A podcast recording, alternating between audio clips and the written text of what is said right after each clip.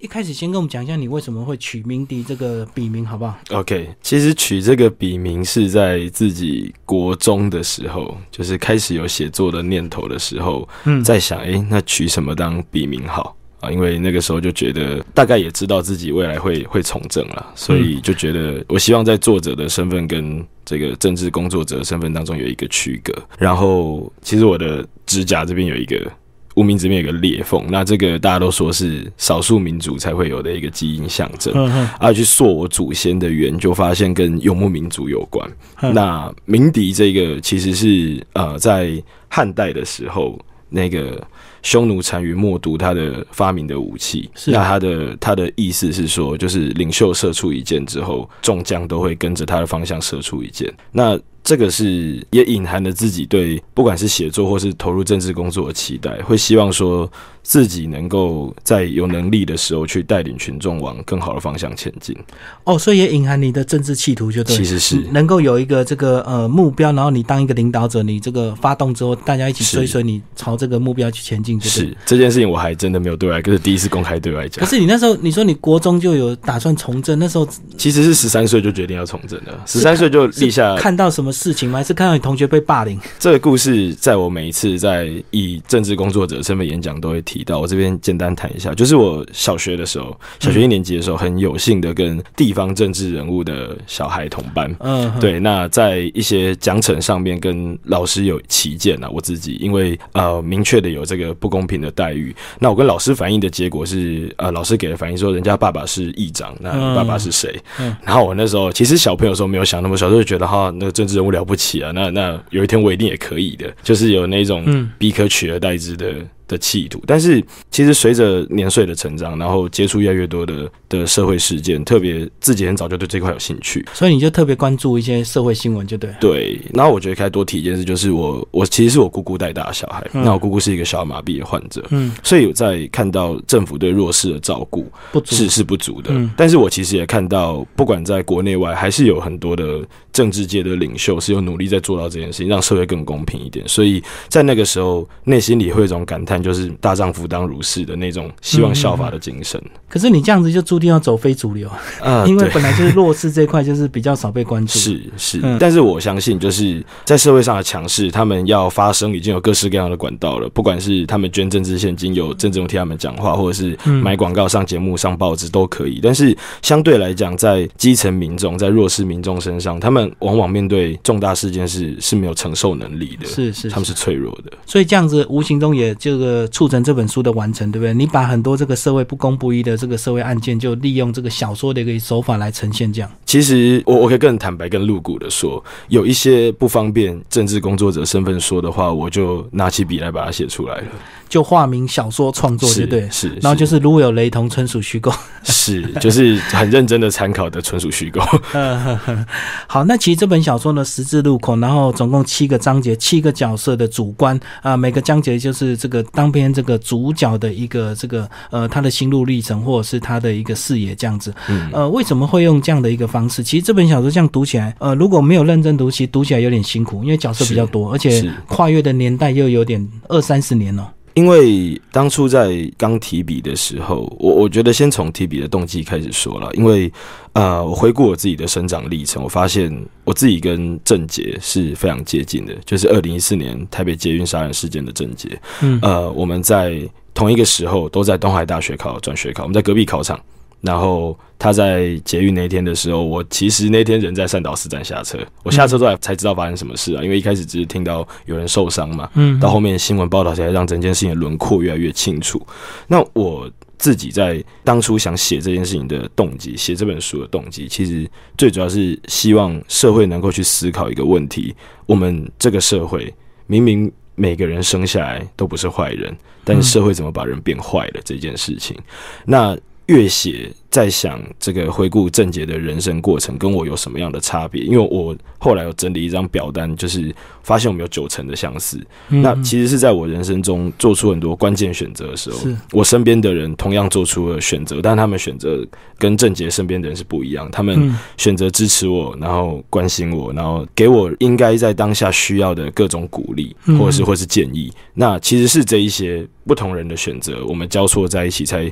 造就现在我可以出版我的第一本书，可是他已经不在人世间，他犯下这么大的错。嗯，对。那再回头去检视他的人生历程的时候，其实也不讳言的说了，大家看到这本书最核心的那一个主角，因为因为这本书主角比较多嘛，他最核心的那个主角的生命历程，其实确实参考了很多正杰成长的过程啊。那其实一直以来都有很多讯号。不管是他在跟同才之间相处的时候，他就已经有谈到他有杀人的念头。对，在大学期间，他有各式各样杀人的计划。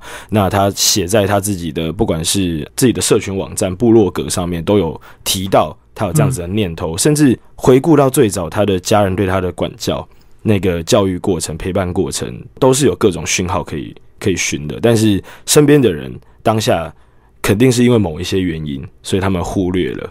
那我在这本书里面就尝试用故事性的方式去谈这件事情，比如说这个这本书里面没有公开的一个章节，他是一个房仲业者，他是一个房仲妈妈，他当时在面对一个选择是。他介绍房子给这个主角的家人，对，那介绍给他们之后，他注意到其实带孩子来看这个房子的爸妈对孩子是过分严厉，而且是充满苛责，然后面对孩子提的问题也不愿意回答，就是孩子是很好奇的，他对这个世界充满好奇的，可是一再被浇熄。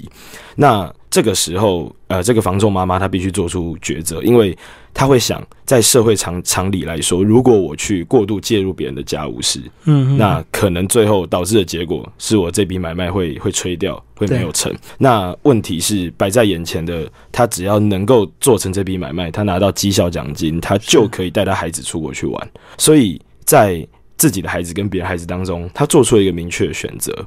写到这里的时候，我我内心的感受，我相信社会上多数人是不会苛责这个房中妈妈，因为爱自己孩子并没有错。但是我们也必须回头去检验，呃，他做出这个决定的时候，他背后有没有可能产生其他蝴蝶效应？对，那当然，每一个人是不是要面对自己人生的这样子的情境跟选择，背负这么大压力？我我是不会这样苛求啦，只是我希望。借由文学的方式去提醒大家说，不要忽略这样的可能性。如果他当初的这个透过这个买卖过程有关注到，甚至他愿意多做一点事情，也许郑杰他的人生就会转折，对不对？是是，或许包括师长也是，包括包括身边的同才也是。所以这也是你书名为什么会取十字路口的原因嘛？就是你看到郑杰，其实在人生的很多关键时期，如果有人可以多帮他一点，或者是多关注一点，也许就不会导入最后那条路这样子。嗯，他就可以转到。其他的路径上去了，那当然就是呃，十字路口这个这本书的，我我自己的英文标题是 The Cross 嘛，它也有隐含十字架的意思，就是我们每个人都有背负一些什么，那。透过这本书，我希望大家去检验我们在社会当中的角色，我们背负的是什么。但是为了铺成这个故事，其实你又把很多这个新闻事件的这个呃人物或者是角色，把它这个呃写进来，然后很技巧的方式，在他们人生的生命某一个这个年纪，他们都会相遇，对不对？是，嗯，是。所以七个章节要不要稍微简单介绍一下？第一个是镜头，那镜头呢，呃，这个主角就是徐佑生，对，他是一个。以拍摄这个呃摄影为为生活的一个工作者，是他是一个摄影师，对，但是他拍的照片跟主流大家想象的不太一样，他是一个所谓的情欲的摄影师，他专门就是拍性爱的过程，就是你夫妻之间如果有需要，他就帮你拍，就对。呃，也有可能是陌生人，也有可能是各式各样的情境，但但因为因为张那个篇幅的关系，我没有写这么多了，是是，但是情欲摄影师在。这个社会我们会发现一个有趣的现象，我们常说很多人爱看又爱检举，嗯，就是说他他内心里有一个道德的坎，他觉得我好像不应该就是这么大啦啦的去面对自己的情欲，可是骨子里他对情欲是有感觉的，是。那这个时候会出现一种说法，这个是。其实应该这样说啊，就是为了写这个章节，我也跟几位专门在投入情欲摄影的的业界朋友在讨论这件事情。他们最诟病一件事情就是拍的明明就是情欲的作品，明明就是要展现人们原始的那种激情，在性的过程的享受，你却要冠一个艺术的名字给我。我不 care 这是不是艺术，我不在乎这个能不能得到艺术圈的评价，我只想呈现，我只想很忠实的面对人都是有情欲的这件事情。哦，就是大家还帮他美化，就对他明明就是情欲，但是大家就把它当做艺术来讨论。而且第一个章节的主角，说真的是我，就是我刚写完的时候给不少人试读，那大家在试读的时候对他都是最有感觉的，嗯，因为。这家伙，这个我笔下的这个家伙，他对社会可以说极尽嘲讽之能事了。他就是看什么都看不惯，看什么都想骂。嗯，但是某一些时候，他也会做出很世俗的选择。比如说，他接到了很难搞的大牌明星，他还是得摸着鼻子把他拍完，因为他再怎么不爽，他得缴他的账单。为了钱吗？对，甚至我自己很喜欢在里面他写的，就是他表达的一句话，就是。我终究还是要要花钱去买自己的人生，我我缴电费让我自己可以有电用，缴水费让自己有水用，这样子，它是各种的嘲讽。那其实折射出来的是，我们每个人生活在当代这个社会这个当下，我们内心里都有一些挣扎。其实我看这个章节，我觉得他虽然他的工作也是为了这个呃生活，可是他我觉得他有点过着自我放逐的人生。是那为什么会自我放逐？就因为牵扯到他的是他的爸爸对他过去的一个管教。就跳到第二个章节，我才发现说哇，这本小说真是好看。第二个章节呢，就讲到他的爸爸过去是一个非常正直的法官，是结果因缘机会被人家设计，只好走上不归途。这样是。其实写到第二个章节的时候，我。我原本是原本的单纯的期待是希望能够谈父子之间，因为传统传统这个父权社会当中，父子之间的关系可能跟母女是不一样的，可能跟母子是不一样的。父子是一个很特殊的关系，在这个父权社会里面。那我原本是想要写。儿子在面对这样的过程，儿子的心境，爸爸的心境。嗯，可是写着写着，因为我自己写作，其实我自己有一个惯性。如果在作品没有写完之前，其实我也不知道哪个角色遇到什么样的事情。是对，呃，我们我们先跳回第一章讲。第一章在撰写过程当中，我的真实生活就是在写作的当下发生了一件事情，就是我的猫把水龙头拔断，真的拔断，真的拔断了，所以。就是写到那一章的时候，我就决定把这件事情插进来。对，那那所以我自己其实有时候虽然我是作者，但我也不知道后面故事会长成什么样子，因为跟你的现实生活又有影响。对，它其实也是不断在折射的。那这个写作过程当中，我自己一直在听灭火器乐团的一首歌，也叫《十字路口》。那这首歌里面印象最深的一句歌词，就是他很悲愤的唱出“有钱判生，没钱判死”。在这个时代，这一句话，那。这个当然是上个世代对我们的法院审判常有的一个批评。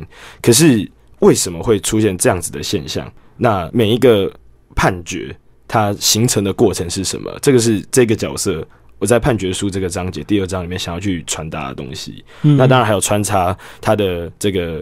跨世代的恋情啊，或者是这个跟他儿子之间的关系也都是有的，几乎可以说就是判决书的这个章节是把整本书的时间轴撑的最长的一个章节了。对对，因为其实这个呃，他本来是个非常正直的法官，后后来因为这个，反正就是遇到一些开发案，然后总是呃财团总是有办法去影响到他们嘛。那其实就活生生的去透过影响他的家庭，让他不得不走向这条路。是。那因为他走上这条路呢，无形中又造成他跟他的儿子的一个决裂，因为他可能儿子看到。爸爸这样子，心里可能也是有一些想法的。是，那我们也会看到这个正直的这位法官，就徐爸爸，他自己内心是很多背负的，可是。他的时代明显跟他儿子不一样，我们也看到他儿子看什么东西不爽，他可能就骂出来了。对对对。但是他爸爸很压抑，因为他活在那个压抑威权的年代，他必须什么事情都忍着。特别他还是一个司法从业人员，嗯，他不被自己允许这么自由的表达自己的情绪。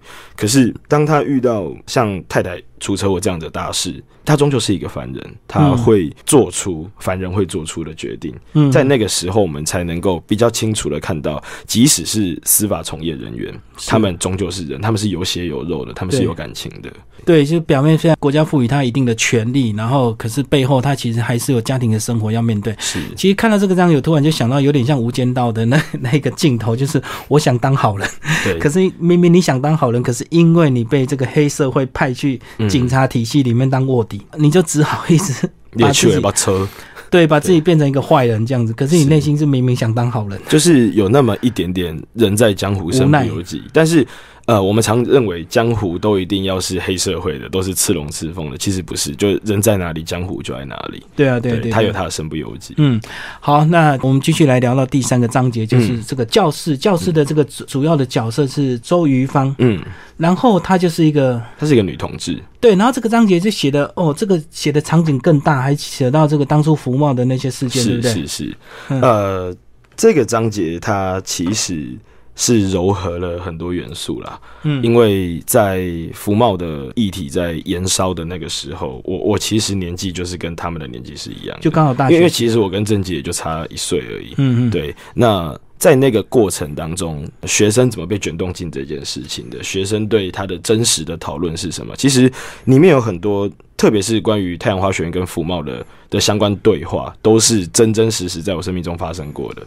因为我相信，确实有一些人他真的搞不清楚，可是他跟着这个，好像大家班上可能有一半的人都跑去抗议，他好像就跟着要去抗议。我不去会被丢下来。对对对，就不去，你就是会变成你是支持的啊，或者是你是国民党这样子。嗯，好像就那个当下就变成一个大学生的一个全民运动。是是是，但是回到各大学宿舍里面，或者是同学之间的的讨论，嗯，其实有一些片段也是很真实的，大家有。对这个议题有做一些功课，那最后决定去表达自己的立场也是有的。那在这个章节，我们就会看到，因为我在写的时候，虽然我是一个政治工作者，但是我写文学作品的时候，我不希望它是一本政令宣导，所以我从头到尾，其实对每个议题我都有自己的态度，但是我不会去介入它。我我。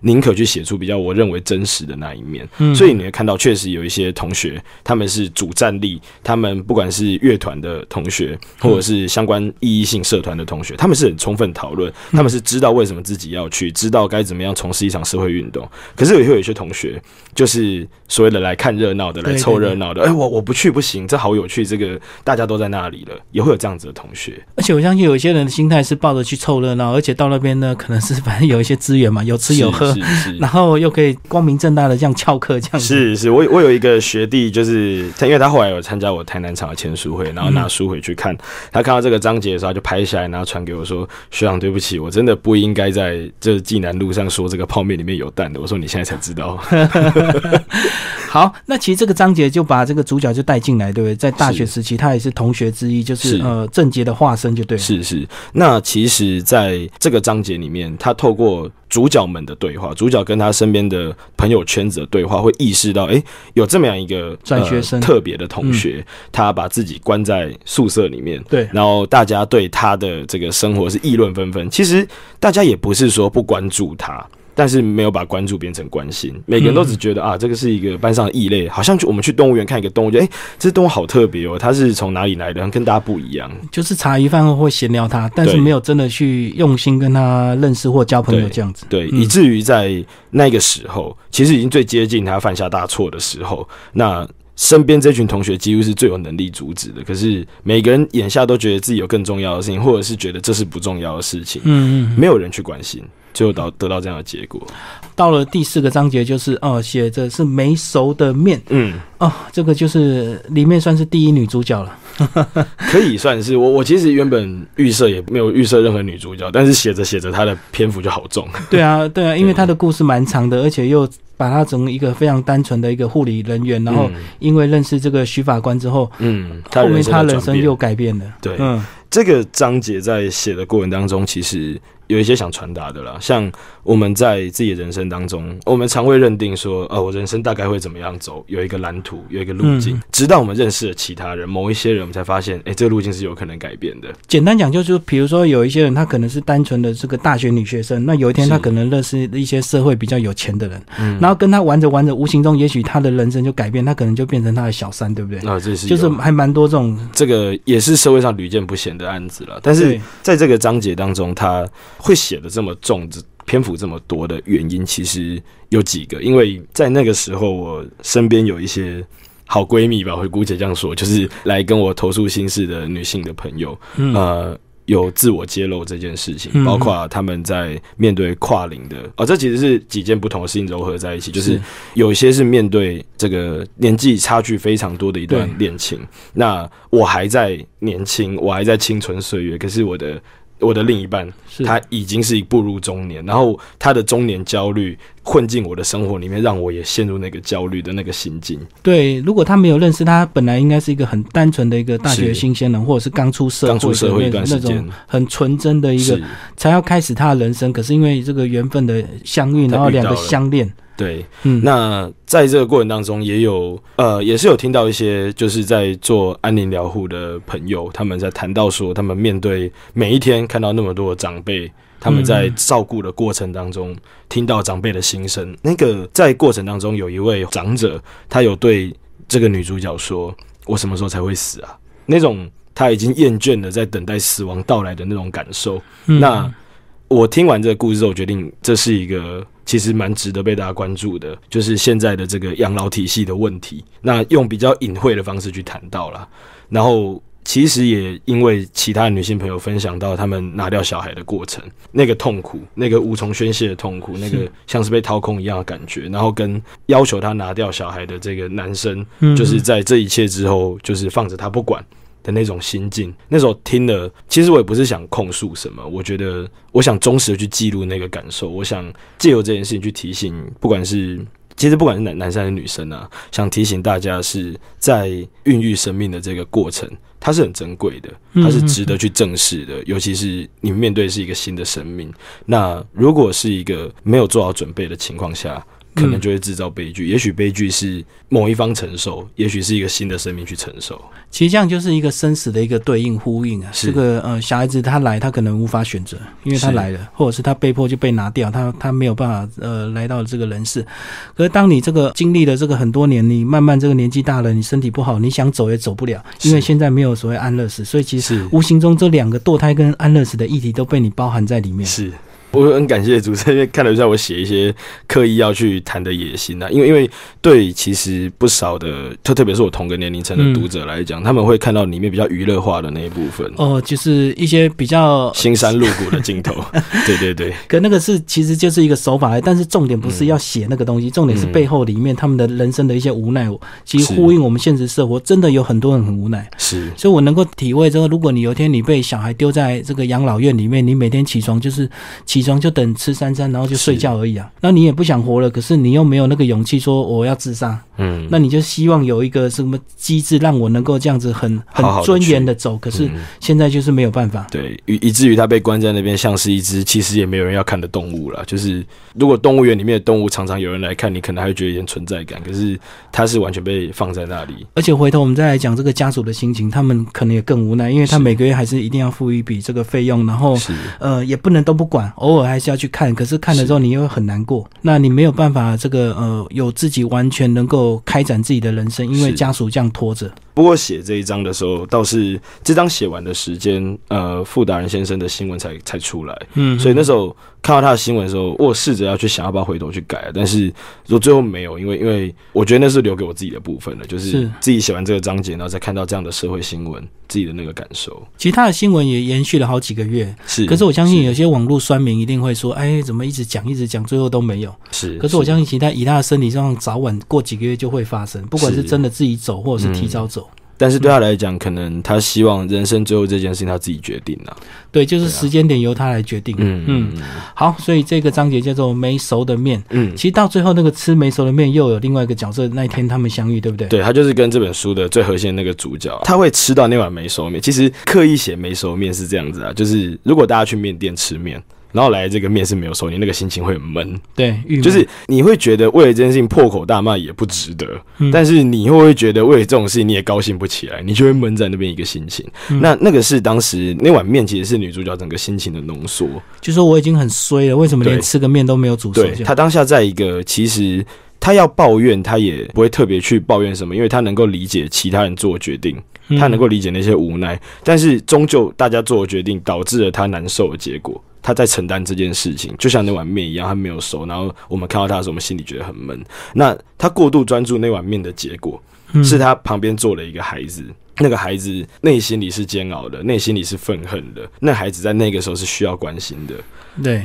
以他的专业，以这个女主角的专业，他其实可以察觉到问题，甚至他可以帮助这孩子走出去，但他的心思全部在自己的面上了，在自己的面或自己的悲哀上面，所以就忽略了旁边有一个这个可能他的呃情绪或他的这个状态是很需要帮助的，可是他错过了，是他错过把一个魔鬼变成一个凡人的机会了。好，再来聊到第五个章节，这个考卷，考卷就是一个呃师生恋，哇，这个这个章节真的是写的太露骨、太精彩了。对，嗯，然后这个主角其实他就是这个没熟的面的这个哥哥的，是是是，所以他们人生就这样交错。是这个手法其实也想传达一个讯息啦，就是人世间的一切，在社会上的我们都是彼此联动的，都是彼此有连接的。不要小看自己在当下做的一个决定，你你身后的影响是什么，你不会知道的。就是蝴蝶效应，是蝴蝶效应。对，那这个老师的这个角色，他就。还有有趣，因为其实，在写这一章的时候，最主要是听到，也是几位身边要好的女性朋友在在讲到他们自我揭露他们的过去，可能已经是国高中的事情，已经其实时隔现在都一段时间了。那他们谈到说，当时在面对师生恋的各种他们的痛苦、他们的压抑。那我我曾经很想要站在女生的角度去写这个章节，嗯，可是最后我觉得我必须拿起笔来写老师的这个角色。因为其实只有老师的视角可以表达到这章节我想表达的事情，嗯，就是真的是有，当然当然不是说所有老师，因为其实我我生长背景很多老师对我是很友好，但是没想到在我听到别人的人生的版本里面会有那样子的老师出现，那他们利用呃不对称的权力关系，利用老师的权威感，他们甚至可以这本书。在这个章节写的很露骨的原因，是因为确实当时我听到版本是哦，这个老师们手上是有名单的哦，就是他们猎物跟猎捕的名单的。我相信啊，因为其实这个社会新闻永远都一直有，过一阵子就会有这个狼师被挖出来。那其实就是因为在那当下，这个呃国高中的女生她们是青春期，然后她们渴望爱情，是，然后老师就给她一个幻想的一个空间，因为老师可能就比较有学识啊，或者是比较有身材啊，或者是这个学识涵养、谈吐。很吸引他们，甚至是因为他年长，对年长这件事情也会吸引到一定的比例。因为也许有些女生她就可能是崇拜师生恋，是是是，所以相信当然有一些师生恋它是有好的结果，因为也许两个真的是真爱，那只是年纪的差距，最后他们很好到现在。有我自己的母校就有很多对修成正果的，对，那当然有一些可能就是抱着玩弄的一个心态去去欺骗这些女学生呢。是，那我觉得特别我在这一章里面也想凸显，就是这个社会面对。伪君子的时候，我们我们的感受是什么？嗯，那当然，这感受是给读者的啦。是，就说伪君子的内心里是这样想的：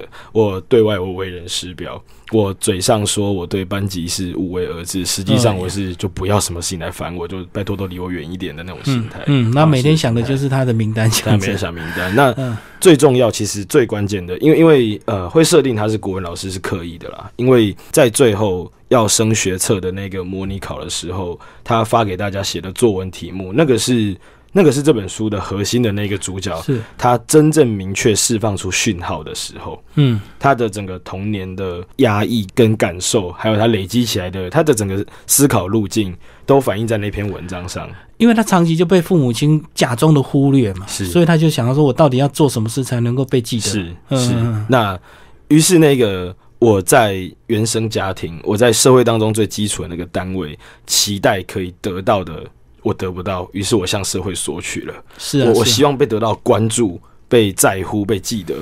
家里不给我，那我去跟社会要了。而且我在想啊，像这个狼师啊，他收到这个呃我的未来的志愿，然后这个主角写了他想要干嘛干嘛。如果他还有那么一些当下，其实他有做正确的选择，也许他还会辅导这个人。是，所以我们觉得这个社会上真的是很多时候，这个坏人跟好人都一线之间。是，那你不可能永远一直做坏事，你也不可能一直做好事。是，这是真的。对，所以他虽然是狼师，也许在那当下他辅导了这个学生，哎，就避免了正确事情的。一个发生，因为如果有有些读者可能看着看着，他们看到这个狼师的出现，然后包括前面他的一些行为，嗯，他们内心当然会有一些谴责了。不管你是对性别之间的态度跟关系，或者是对不对称权力关系的对象的态度，他们都会不满。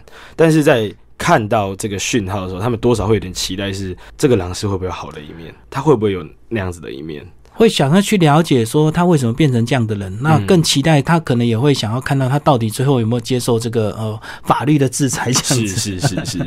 可是这个当然是现实生活，那当然小说就不需要去呈现一定要接受制裁就好了，一定呃。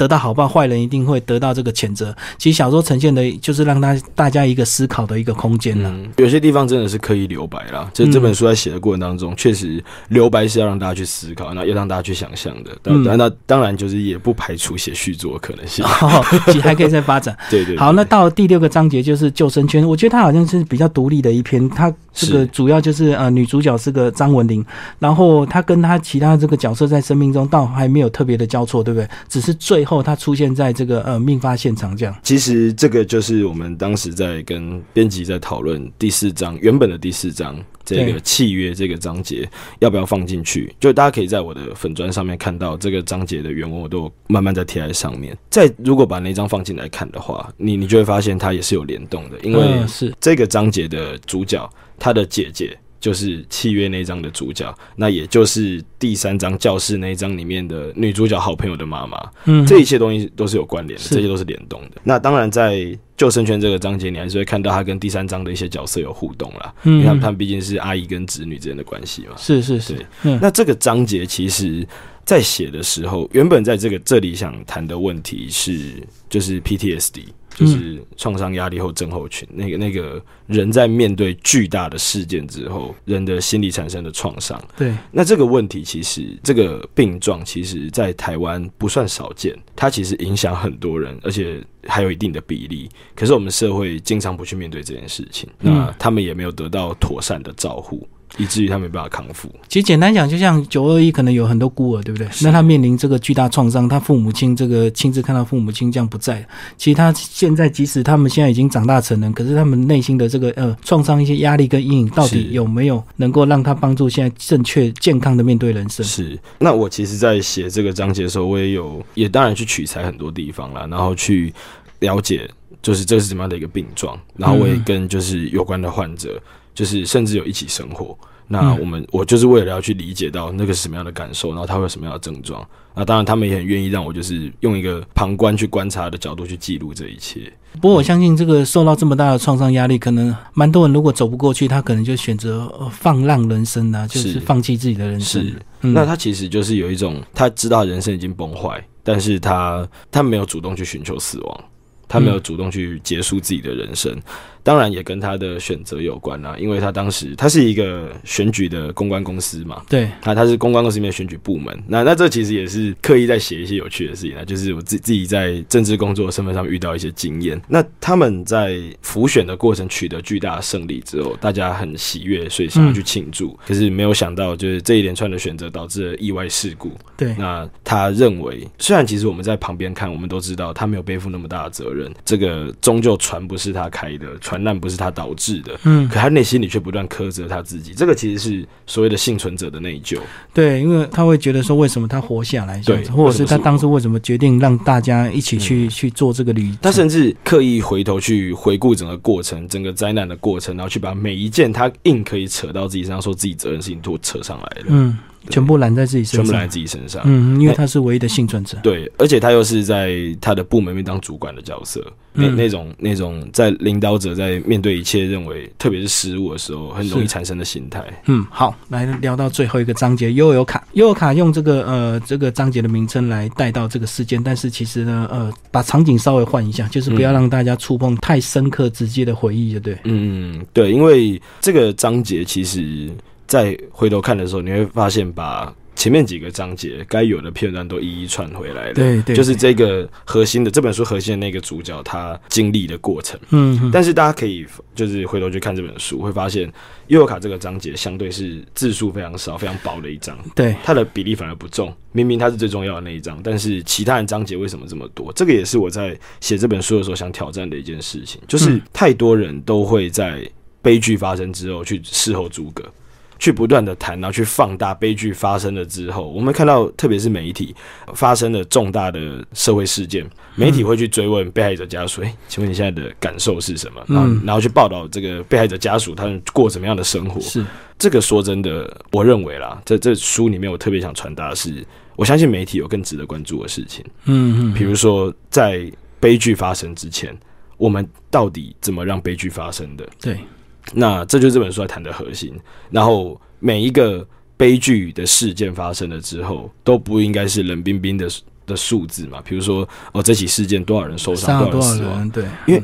每一个数字背后都是一个故事，都是一个人的人生啊，嗯，可能还不止一个故事。这就是为什么在这一章的时候，它已经是最薄的一个部分了。它要传达就只是这个核心的这个主角，他一次一次一次被错过关心的机会之后，他怎么样子头也不回的朝着那条错误路走上去。所以也是要在反映说，其实呃，当事情发生之后，你再多的去讨论被害者或受害者，其实根本于事无补。是你应该把时间或精力去关注到下一个可能会发生事情的人，所以。应该把就好像你这个章节的一个分布一样，应该把我们所关注的是前面的六章，这个每个人这个生长过程互相交错、互相影响，而不是关注在最后案发之后，大家疯狂的去讨论这个人到底怎么样。是。而且大家拿到的片段都都太枝微末节了，对，然后太喜欢用标签的方式哦下标题带风向，他是一个宅男，然后他没有女朋友等等等，所以他就嗯，对对对，那现在很尴尬，因为现在就是除了出去拜票之外，我都宅在家里，然后我也没有女朋友，我就很担心我会被贴上这样标签。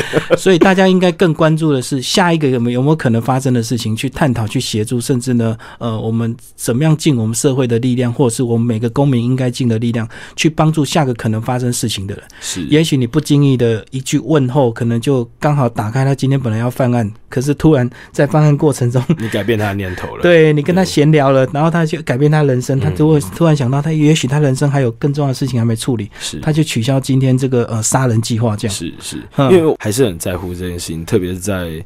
症结的事件的前后，那个是我一个蛮明确的人生的转捩点。就是说，在那之前，其实我我从小到大，我也是一个死刑肯定论者。我当然会认为说，每个人都应该要为他做的事情负责。那杀人偿命这件事情，在我那时候认知也是天经地义。对，直到我慢慢的在，因为有兴趣嘛，所以你会一直去研究这个题目。那我就一直在看死刑犯当中有哪些。共通特性，那当然目前归纳出来最比较指标的一个共同特性，就是他们都平均是贫穷的，那家庭环境比较对。那这个呃数据它是它是中性，大家可以去思考。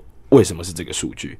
那只是我想说的事情是在观察他们的生命历程当中，我才慢慢发现到，真的没有人生下来就是坏人。对，没有人生下来就当想当坏人，没有人生下来就想放弃自己，最后想要杀人，然后去寻求这个我被判死刑那种解脱这样子。但是人到底怎么坏掉的？嗯，那人会坏掉这件事情，社会是有责任的。对，所以。对我来讲，在正结的事情过后，我成为一个死刑的怀疑论者的时候，其实我内心里最大的疑惑就在这里：，就是今天判不判死刑，或是执不执行这件事情，都不比另外一件事更重要。那件事情就是社会怎么去阻止下一件悲剧发生。对对对。那如果我们不能从现有的这些死刑犯，或者是这些重大刑犯身上去找到各种关联，比如说他们。怎么坏掉的那个是不是有共性？他们是不是有一个社会的规律在？我们能不能从这个过程去防避、去杜绝悲剧？这个才是社会真正该花力气去关注，然后媒体应该特别去研究，甚至司法界、教育界应该做到的事情。对啊，就好像我今天非常认真把我们的这个鸣笛的作品看完，让他觉得感受到找到知音，所以他就会继续创作下去。那如果今天没有很认真访问，他就很郁闷，回去可能就会做坏事。对我可能会写文章骂人吧，就会放弃自己的人生，然后就说啊，我写的你们都不看。那我就做给你看。没有，可能会比较小的时候，可能真的会有这种心态，因为在那个你被贴上很多父权社会期待标签。因为像我是家里的独生子，然后我爸爸是长子，嗯，所以我们从小就一直被灌输那种家族观念，所以我对父权社会的认识是很清楚的。那自己在那个年纪的时候血气方刚，会觉得哇，就是你们都都不肯看见，我就一定要做什么事情。不过可能是因为投入政治工作的关系吧，就是大概。走到现在会觉得哦，就如果如果没有人理这本书的话，我鼻子摸一摸就自己写的烂吧，自我检讨比较多了。那如果更积极，就那那就再写下一本，就再写下一本，对对对，赶快让大家忘。可是可是我我必须要在这边说一件事情，就是也借这个机会说，我想写作品其实很多，嗯，然后也有身边很多朋友问我说，哎，你为什么不先写政治类的？明明明就是这才是你的菜啊，这是你会想写的专长这样子。对，那我说的是，我一定会写，当然一定会写这一类的，不管。各个领域，大概除了科幻之外，我都会想尝试去挑战，嗯，都是我有兴趣的部分。可是如果要作为我人生第一本被出版的作品，那其实我很感谢今天是出版《十字路口》这本书，嗯，因为对我来讲，就是这一个第一步是很重要的。我虽然是刚出第一本书的作者，但是我也。不讳言的夸下海口说：“我希望这本书可以让社会好好反省，因为太多时候我们都一手指别人，然后忘记其实自己有责任。而且出版这本书对你有指标的意义，也是说，呃，它是对社会比较有被讨论的一个空间了。是。那如果写政治，可能你就是纯粹表达自己的立场，可能总会有另外一边人不喜欢看你的作品，或者是充满影射了。对，那大家一定要去拼凑说你在讲谁。那这本纯粹就是比较中性的一个，把很多这个社会事件用小说的手法来呈现。呃，那听众朋友如果有兴趣，可以找这本书来读哦，修为资。讯做出版。那今天非常谢谢明迪，谢谢谢谢主持人，谢谢大家。